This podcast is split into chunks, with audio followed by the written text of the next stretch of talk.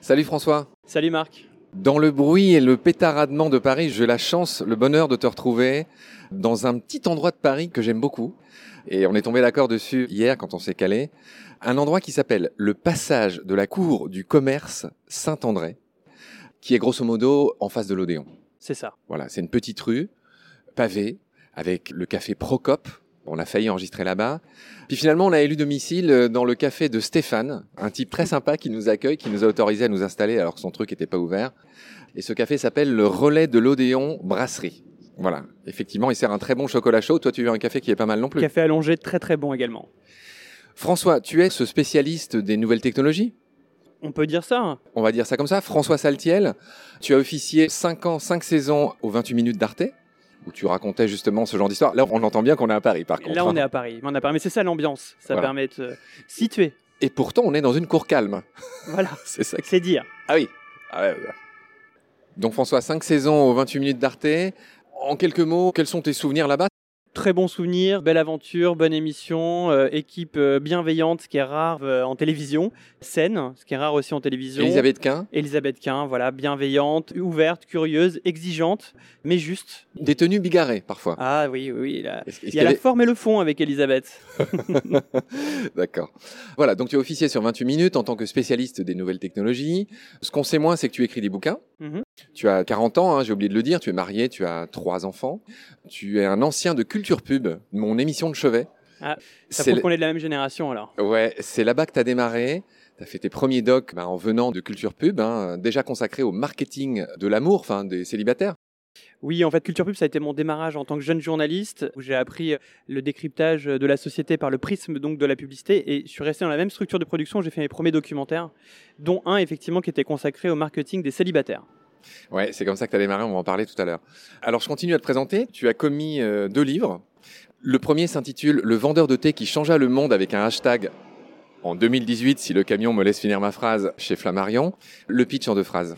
En deux phrases, c'est un livre euh, qui raconte le militantisme numérique à partir euh, d'exemples réels, comment des individus, des femmes et des hommes peuvent se retrouver sur les réseaux sociaux, en détourner l'usage initial pour se fédérer et tenter euh, de changer le monde avec donc un impact positif. Et tout cela souvent grâce à un hashtag qui est une sorte de petit salon numérique, non, presque comme notre petit café ensemble, où les gens peuvent se rencontrer dans une sorte de cyberespace et faire avancer les choses ensemble. Un petit salon, un petit jalon. On pourrait trouver d'autres mots en on. Le bouquin qui nous réunit aujourd'hui, François, c'est La Société du Sans Contact, qui est cet autre livre chez Flammarion que tu as sorti en septembre 2020. Donc ça date un peu, comme d'habitude, je suis un peu en retard. J'aime beaucoup le sous-titre Selfie d'un monde en chute. Et tu y analyses, en gros, l'emprise, je ne sais pas comment appeler ça, des réseaux sociaux sur nos vies. Des réseaux sociaux et plus largement de la technologie en fait, de se rendre compte comment euh, les architectes de la Silicon Valley par leurs innovations dessinent un monde et un chemin que nous empruntons consciemment ou inconsciemment et j'ai essayé de m'arrêter un petit instant pour essayer de mieux le comprendre. Quand je dis un instant, c'est presque comme une photographie, une photographie au XXIe siècle, c'est un selfie. Très juste. Alors moi, j'aime m'engouffrer dans tous les petits détails. Je suis de ceux qui pensent que le diable vit et se nourrit dans les détails. Donc je m'intéresse même aux dédicaces. Ce livre est dédié à Maya, Solal et Noé. J'imagine que ce sont les trois mômes sus évoqués. Exactement, bonne déduction. Bon, très bien. J'ai pas tout à fait fini de dérouler ton CV, donc aujourd'hui tu n'es plus à 28 minutes, mais tu as ton émission sur France Culture qui s'appelle Le meilleur des mondes, un titre ad hoc, si j'ose dire, Exact. capitaine ad hoc. Tu officies donc le vendredi en direct à 21h sur France Q. Tu viens de gagner un nouvel auditeur. Merci Marc. Pour être tout à fait complet sur ton cas, tu as ta propre boîte de prod qui s'intitule Art Devoir de euh, chiffre 2. Que dire de plus? Tu enseignes aussi, tu règnes sur un parterre de têtes blondes à l'IFP. Qu'est-ce que l'IFP L'Institut français de presse, euh, ça se situe pas très loin d'ici, c'est euh, du côté du Jardin du Luxembourg, c'est Paris 2, et j'y enseigne le journalisme ou la production audiovisuelle. Tu y formates les nouveaux journalistes de demain. C'est une très très bonne question parce que j'essaie justement de ne pas les formater. N'ayant moi-même pas fait d'école de journalisme, par crainte du formatage, ce qu'on fait à l'université, qui est moins formaté qu'une école, c'est qu'on fabrique surtout. Donc euh, moi je, je les accompagne dans la fabrication de contenu, mais je suis plus comme une sorte de rédacteur en chef que de professeur. D'accord, c'est intéressant ce que tu dis. Moi, j'ai fait une école, j'ai fait l'EJ de Lille. Effectivement, je suis pas loin de penser comme toi. Dans ma promo, euh, c'est pas tout à fait notre sujet, mais je pense qu'il touche un peu le formatage dans la mesure où dans ma promo, euh, 80% des gens de ma promo avaient fait Sciences Po. Alors moi, j'avais pas fait Sciences Po, mais donc c'est déjà un certain formatage. C'est un vrai débat. Tu as raison, qu'on abordera sans doute une autre fois. Cher François, avant d'entrer dans le vif du sujet, je voudrais dédicacer cette émission à mon complice Daniel Latif, avec qui j'avais fait ses premiers hors-série de Baleine sous Gravillon, bah, consacré justement à la surimportance du portable dans nos vies. C'est comme ça qu'on s'est rencontrés, toi et moi, parce que je sais plus comment, à un moment donné, j'ai dû t'inviter dans l'émission, mais par jeu, j'ai envie de dire, et tu m'as répondu, je m'y attendais pas du tout. Je viens de découvrir le prénom de Daniel Latif, qui était un de mes anciens étudiants. Donc tu vois, finalement, ça fait le lien. Il a été euh, un de mes étudiants à l'époque à Paris 3 quand j'enseignais, à la Sorbonne Nouvelle. Tu sais que c'est drôle, c'est le créateur de j'avoue.com. Ok. qui est un beau site où chacun raconte euh, ses trucs les plus inavouables. C'est un site assez drôle qui a été un gros mème à une époque. Dan est aussi un photographe, il fait de très belles photos. Et puis voilà, lui et moi, on a fait cette espèce de hors-série sur euh, bah, un peu les sujets qui te préoccupent aussi toi. Et un jour, Daniel est venu avec ce bouquin, le tien, celui que tu as écrit, et il m'a lu quelques passages. À l'époque, je l'avais pas lu. Voilà, maintenant je l'ai lu et j'ai la chance de t'avoir. Et donc, on va aller encore plus loin avec toi. Et je voulais juste dédier cette émission à Daniel, qui quelque part est celui qui t'a amené euh, Le trait d'union. Le trait d'union. C'est bien dit, c'est exactement ça. Cette longue introduction étant terminée, cher François, on va commencer à évoquer tout ce que tu racontes dans ton livre, qui est dense, dans lequel il y a beaucoup de personnages, de citations, de faits. Et tu nous prends par la main dès l'introduction en nous parlant du Titanic. Et c'est vrai que tu nous fais prendre conscience de certaines choses avec cette image du Titanic. Je te laisse nous raconter euh, cet exercice de pensée que tu proposes au début. Ouais, au début, je propose une petite projection euh, en essayant d'imaginer si on était sur le Titanic aujourd'hui au XXIe siècle avec nos smartphones qui nous accompagnent au quotidien, comment on aurait réagi au moment où le bateau sombre. C'est certain qu'il y en aurait beaucoup qui seraient euh, amusés à prendre un selfie en voyant euh, le bateau euh, sombrer et ça raconte beaucoup l'époque parce que c'est une projection mais qui se base sur des éléments réels. Quand on regarde les grands incendies ou les gens qui sont dans des endroits un peu extrêmes ont maintenant le réflexe de se prendre en selfie quitte à se mettre en danger. Donc c'est intéressant de voir comment la pulsion narcissique peut aller à un tel point de mise en danger et quand tu te dis voilà on se prend en selfie qu'est-ce qu'on veut raconter? Pourquoi on veut se prendre en selfie sur le Titanic alors qu'on est en train de couler? Et pour finir c'est un petit peu ça que j'essaye de se raconter on se prend en photo alors que peut-être que le monde s'effondre devant nous Très juste. Ce premier chapitre est prodigieux parce qu'il y a beaucoup de petits exercices de pensée. L'autre, c'est un truc tout simple. C'est où que vous soyez, par exemple dans une gare, dans un endroit public, tu invites les gens à regarder euh, les autres gens autour d'eux qui ont le nez dans leur portable. Et c'est vrai que c'est un exercice tout simple qu'on peut tous faire. Quel est le constat? Bah, le constat, on l'a vu d'ailleurs après la crise sanitaire, c'est que l'humain s'adapte à tout. Je sais pas si tu te rappelles, au début, on signait des autorisations de sortie pour sortir une heure pendant les périodes de couvre-feu, ça nous paraissait complètement dingue. Et puis au bout de trois fois, on prend le pli, puis on se met à signer, puis même un jour, on se dit, oh tiens, j'ai oublié ma signature, et on remet plus en question le fait qu'on a eu l'espace d'un instant, un truc quand même un peu fou, de devoir signer l'autorisation pour sortir de chez soi. Le portable, c'est un peu pareil. En fait, on passe notre vie les yeux rivés aux écrans, on se regarde plus dans les yeux, on regarde plus son chemin, on parle plus aux gens, euh, et on trouve ça normal. Mais si on se replace dix ans en arrière et qu'on regarde notre petite société avec des gens qui sont les uns à côté des autres, mais rivés sur l'écran, ça nous paraîtrait complètement anormal et surprenant. Donc c'est juste d'essayer de conserver, de préserver ce regard neuf, presque cette innocence, pour arrêter ou tenter d'éviter de s'adapter, parce que l'humain s'adapte à tout. Et même parfois au pire. Toi et moi qui sommes des boomers quarantenaires, tu es plus jeune que moi, mais on est tous les deux quarantenaires, on a connu cette époque, euh, ça va faire con de le dire, mais c'est vrai, où il n'y avait pas encore les portables. Et c'est fou, c'est vrai. Hein. Moi aussi, je passe mes 3-4 heures euh, par jour euh, devant mon téléphone. C'est à peu près le chiffre, hein, c'est ça? C'est à peu près ce chiffre, ouais, ouais, 4 heures par jour devant ton téléphone, sans parler devant ton ordinateur, mais en tout cas devant ton téléphone, c'est 4 heures. Alors comme tu le dis, on est des boomers. L'idée, c'est pas de dire que c'était mieux avant. On voit tous l'intérêt de ce téléphone. On l'utilise tous les deux, par exemple, et sans doute bon nombre des auditeurs et d'auditrices qui nous écoutent dans notre travail. Mais c'est juste que parfois, on l'utilise pour rien. Et là, ce qui est intéressant, c'est de voir comment des applications sont designées, pensées, pour justement bah, prendre notre attention, puisque on sait bien que ces applications fonctionnent sur l'économie de l'attention. C'est-à-dire, plus on passe de temps devant ces applications, plus ils gagnent de l'argent. Donc c'est juste des petits outils pour essayer de dissocier l'utile et le nécessaire qu'on peut faire avec ces nouvelles technologies et donc ce téléphone, et parfois quelque chose qui n'est pas de l'ordre du nécessaire, qui est une sorte d'arnaque en fait, d'arnaque de la cognition, d'arnaque de l'attention. Et souvent on se fait tous piéger là-dessus, on pense rester 5 secondes ou 3 minutes sur Instagram, on lève les yeux, on y a passé 40 minutes, qu'est-ce qu'on y a appris? Peut-être pas grand-chose. François, tu as noté de beaux constats, de jolies phrases dans ce premier chapitre, notamment celle de Sherry Turkle, que je te laisse dire. Ouais, Sherry Turkle, elle a une formule magnifique et on peut pas faire mieux, je trouve, parce qu'elle est tellement synthétique et efficace. Je t'interromps, qui était Sherry Turkle? Sherry Turkle, c'est toujours euh, une universitaire américaine euh, qui a beaucoup écrit sur la manière dont les nouvelles technologies transforment nos vies et elle se base beaucoup de sa relation avec sa fille. Elle entretient une relation avec sa fille euh, assez fusionnelle et sa fille étant bah, pas une boomer, hein, en plein dans les nouvelles technologies, elle est à la fois sa fille et un beau terrain d'observation pour elle et elle dialogue beaucoup ensemble. Donc il y a une rencontre intergénérationnelle qui est intéressant dans tous les livres de Sherry Turkle, enfin du moins beaucoup.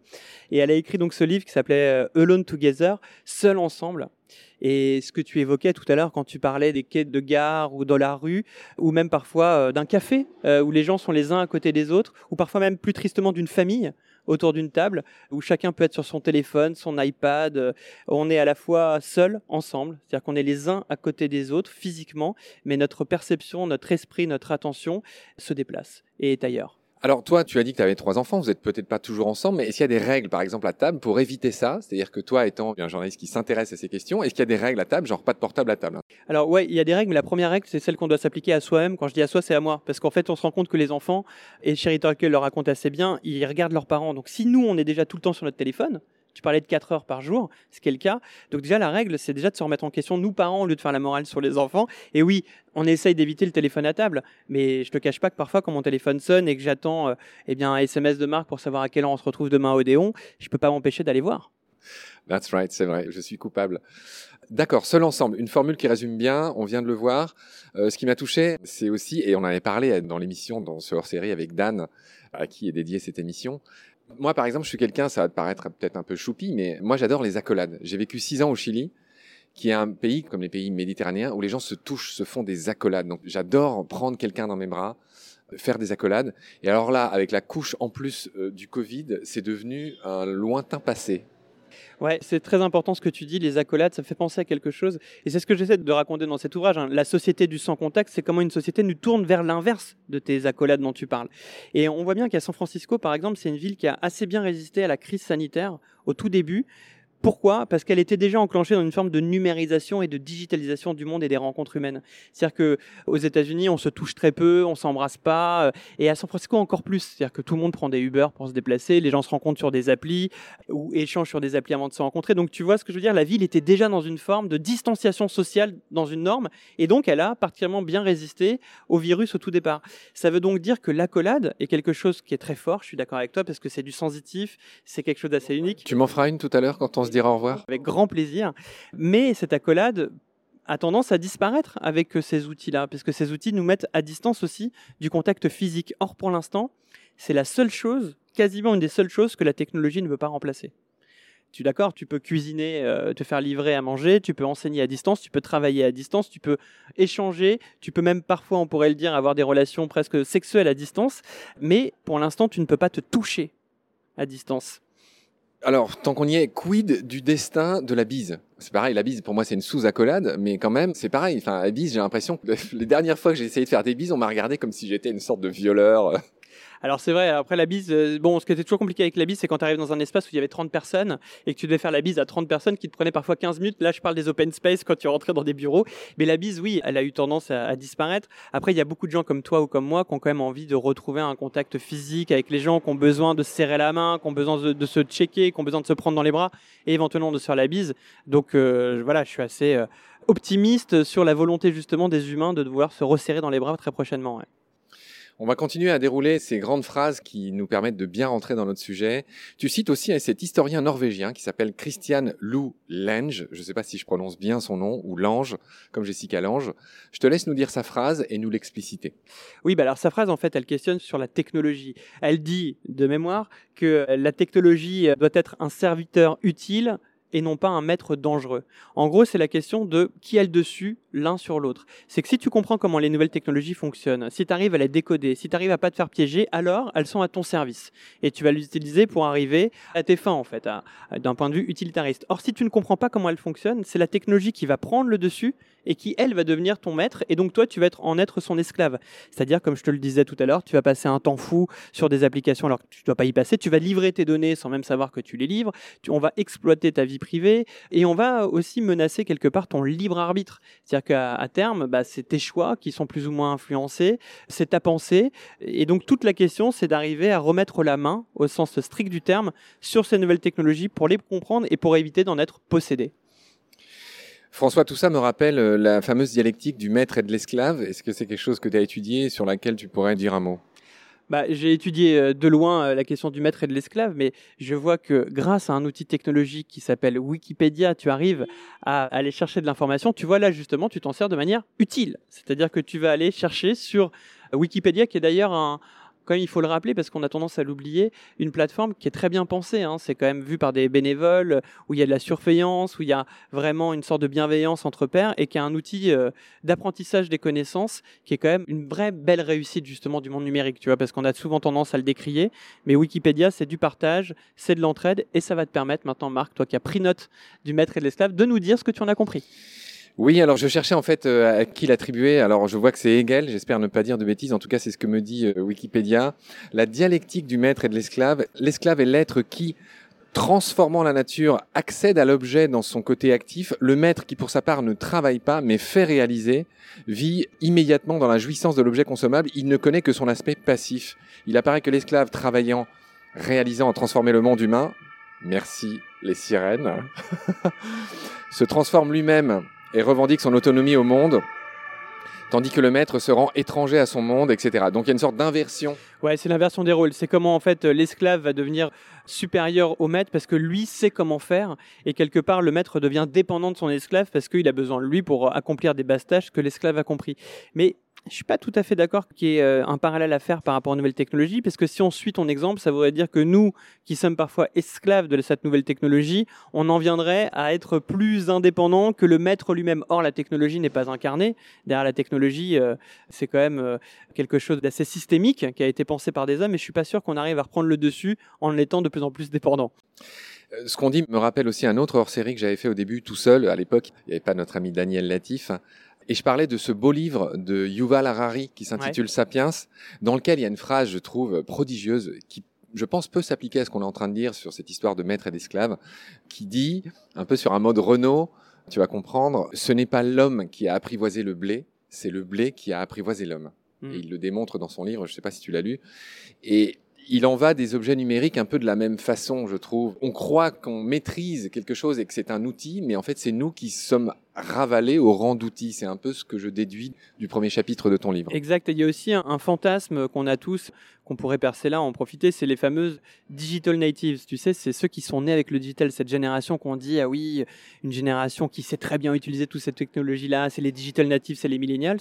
En fait, ils savent les utiliser parce que les applications sont faites pour qu'ils aient à les utiliser très facilement. Elles sont ergonomiques, elles sont designées pour. Mais c'est pas parce que tu sais très bien utiliser un TikTok ou un Instagram ou un Facebook que forcément tu en comprends l'usage. Et donc tu te rends compte parfois, moi qui ai travaillé avec des enfants, que tu as quelqu'un de 12 ans qui peut te faire 40 vidéos TikTok, mais qui aurait le mal fou à faire une simple recherche sur Google pour retrouver comme toi justement euh, le concept du maître et l'esclave. C'est-à-dire que les digital natives ne sont pas forcément des gens qui savent se servir des nouvelles technologies. Ils savent les utiliser parce qu'on leur a mis des chemins devant eux pour qu'ils les empruntent, mais ils ne connaissent pas forcément les contours, ils ne connaissent pas forcément les stratégies. Donc même chez eux, il y a un vrai travail d'accompagnement, de pédagogie et d'éducation média à faire. Oui, et puis surtout tout est au même niveau, c'est-à-dire que tout ce qui paraît quelque part a la même valeur de sérieux et de crédibilité. D'où euh, beaucoup de problèmes euh, d'aujourd'hui. Bref, débat sans fin. On va s'arrêter ici pour ce premier épisode. Si tu es d'accord, François, j'aurai le plaisir de te retrouver très vite pour la suite. Prends soin de toi. Salut. Ciao, Marc. Pendant notre combat, nous deux, tu avais l'œil du tigre. Tu en voulais ce soir-là. Il faut que tu retrouves ça maintenant. Et la seule façon, c'est de recommencer au commencement. Tu vois ce que je veux dire?